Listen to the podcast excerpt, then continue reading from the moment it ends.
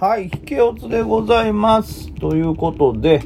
えー、まあ今日もね、日経平均すごい下げでしたね。まあ今日もというか昨日の時点でも先物がぐずぐずやったんですよね。あっさりサポートライン割れて下げましたけど、今日もさらにその夜間つけたサポートライン付近を一瞬割るというね。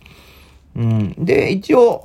えー、引け後にはリバッってはいるんですけど、まあこれもまた夜間どうなるかですよね。冷やしで言うと中途半端な位置ですから、うん、全然サポートラインで言うともうちょっと1、2段下、28,300、28,120あたりがサポートラインとなってるんで、まあそこまで下落はあるかなということで。で、これはまあちょっとね、まあ大変なのもありますけど、ちょっとでもね、取りに行かなあかん。これがだからね、あの、何回も言ってますけど、上で僕がね、ショート入れてたらね、もし俺が1万株ね、1万株じゃないわ。ミニ1万枚ね、ショート入れてたら今頃もうほんと億万長者やったんですけどね。まあそれ何度も言っても飽きられてると思いますけども。なんでね、でも昨日ね、あの夜間ちょっと先物がね、そこ打ったかなみたいな感覚がしたんで、あのー、入ったんですよ、ロングで。それがまあ、それなりの利益になってくれてですね、おかげさまでまあ、なんとか今日の下落分、埋めれた。埋めれてはいないですけど、まあ、ちょっと補填できたという感じですよね。だからこれ、ありますよね。ベストはそれは上でロング入れれることですけど、やっぱりそう言って当然、ね、僕とかだと下手なんで、うっかり忘れてるとか、まさか下がると思わなかったみたいなんで食らうことがあるんですけど、で、そうなると絶対持ち越しね、まあ、できるだけ無傷で済むような銘柄を選んでますし、まあ実際そこまで大きなダメージは負ってないんですよ。えー、今日も、えー、持ち越しの含み損で言うと多分全体で言うとどれぐらいやろちょっと待ってくださいね。えー、っと、まあざっくり言うと1%ぐらいかなといったとこですかね。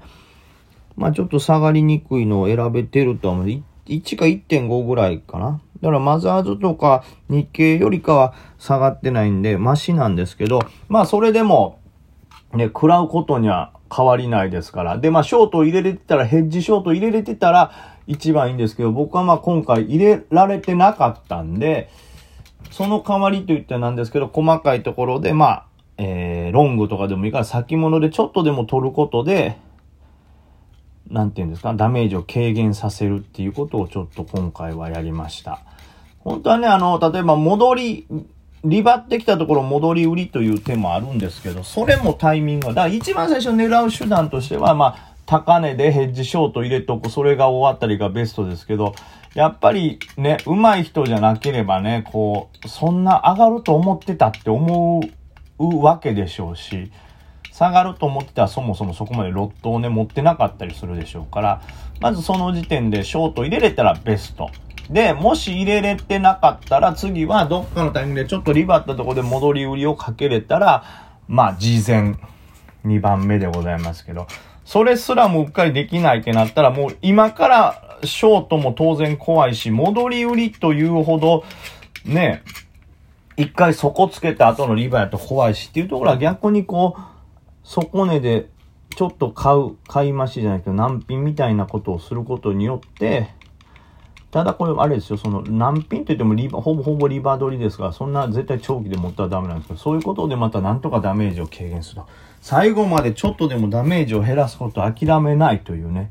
ことが大事になってくるのかなと思って。なんでね、また僕あのコックピットというか、はい、えー、トレードのモニターとかツールをちょっと変更しました。というのもこう、ザラバと、えー、なんていうんですか？まあ、そこまで僕で先物触らないですから、そんな、しっかりとは。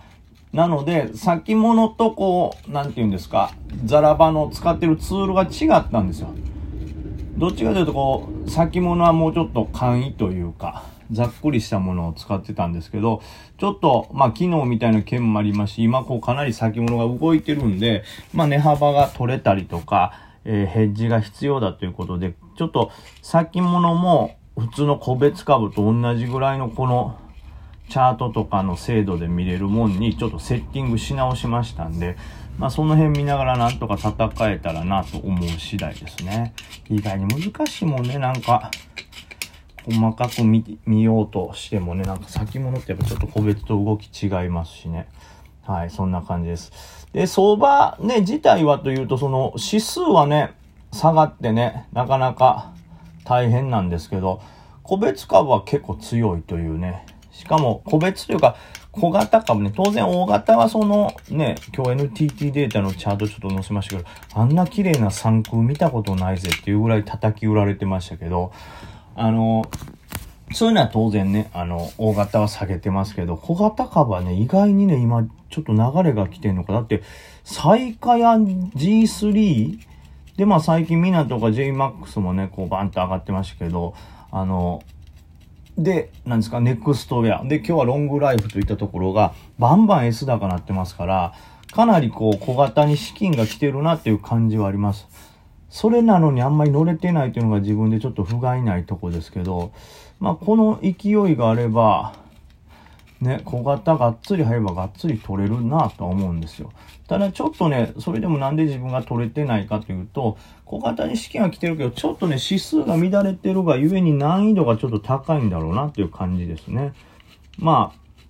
やっぱり小型といえど、ね、投資家の人たちはね、同時に大型を触ってる人も多々いますから、小型に逃げ込んできたからといって、大型の指数がバッと悪いと、雰囲気がね、しかもこれだけこの2日にかけて日経が落ちると、そっちの損失を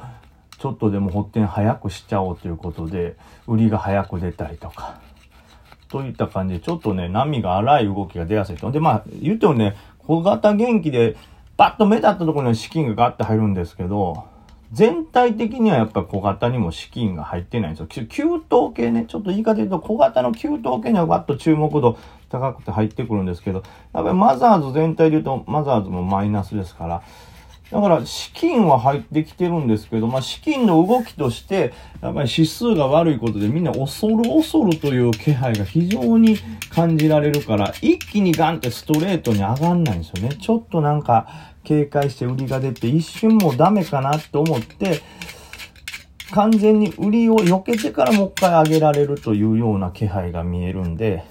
ちょっとその辺は立ち回りを考えないといかんので、そこにうまく乗れてないとこが僕のちょっとこの昨日今日の弱さかなと思ってますね。昨日今日ちゃんとやってたら G3 も取れて、ロングライフとかもがっつり取れてたんですけど、正直がっつりは取れてないですからね。はい。そんなとこですね。だからその辺は修正しないといけないですけど、基本的にはでも小型株はまだちょっと元気なんで、明日、明日以降もね、狙っていきたいですね。ただまあ、あの、明日はまた IPO3 社ありますから、その辺が絡むことで、例えば小型からまた IPO の方に目が行ったりっていうこともね、ありますから、またちょっと、もしかしたら難しい日になるかなと思います。ただ、まあ、どうしてもね、大型株はこの、ね、日経の冷やしとかチャートだと攻めにくいと思うんで、その分小型株に注目はね、来ると思うんで、その中で強いのをね、細かく取って、細かく取ったらもったいない空気になってきてるのかな。まあどっちかでは強い弱いをしっかりと見極めて、入れる銘柄って見極められたもんだけに入って、それは強気で攻めるという感じにしていきたいですね。はい。まあ IPO もね、なんか強かったらそれもうまく乗って。まあとにかく、勝ちたい。というとこですかね。なんかね、難しい。女思った通りにはいかないですけどね。さあ、そして、まあそんなとこですかね。細かく、なんか材料で目新しいの出てたかな。まあ、ロングライフはなんかね、あの、体ケアみたいなやつでしょ。長生きケアみたいなやつね。その他出てる材料としては、まあ G3 はマグネシウム電池でしょ。ロングライフは、えー、若返りのお薬みたいなね。はい。あとは、何でしょうね。あとは M&A とか情報修正なんで、まあ材料株で上がってんのってどっちかってやっぱり、えっ、ー、と何ですか？この G3 とか、ロングライフだけなんです。ちょっとすいません。ちょっとこれを見ると、改めて言うのはまあ、小型の給湯系には資金はバッと集まってんのは集まってますけども、やっぱりマザーズが悪いのもあって、めちゃくちゃ資金が潤沢に来てるってわけじゃない感じがしますね。もうちょっと他にも材料系はあったんで、うん。そんな、特に強いと思われてるとこにだけ集まってるという感じですね。はい。何でもかんでも上がるっていうほどそんな強くはないですね、小型。ちょっと認識が僕違ったかもしれません。まあでもいずれにしてもその、大型に比べて大型がしんどいから小型に注目度があるという感じがちょっと感じるので、うん、その、まあ、材料であったり、その、まあ、チャート冷やしから変わりやすいとかっていうのもあるんでしょうけど、やっぱり強い材料の鮮度が高い材料に関しては結構反応が強い感じがあるんで、で、その辺は一気にそこにだけ人が集まるんで、その、ね、いろんな材料が寝てる中でもこいつ強いなっていうのを見極めることが多分一番今大事でしょうね。あ、こっちもあっちも強い。ちょっとずつ、なんていうの、渡り歩いて取るっていうトレードよりも、とにかく下手に入らずに一番強いと思われる、一番盛り上がってるってやつだけに飛び込んで、え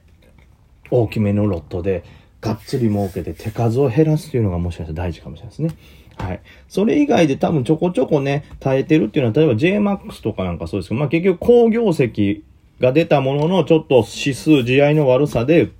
押されてるなっていうような銘柄は、はい。ちょっと狙い目かもしれないですね。まあ、バンっていう跳ねる力は、その、いわゆる材料の鮮度高い、今出ましたに比べたら全然勝てないですけど、でもね、JMAX とかも底堅い動きしてますから、その、高決算が GI ゆえに押されてるところっていうのをちょっと長めの気持ちで集めつつ、みたいなね。で、その代わり、えー、何ですか？そう、材料給湯系のところ。で、特にトップ1、2ぐらいの強さのところに他のやつにぶち込む分も含めてがっつりロットを入れるという戦い方をしたい。まあでもこれ理想やから、はい、知らんうちに心をやられてる時あるからね。というわけで、えっと、今ね、あの、また質問回答もします。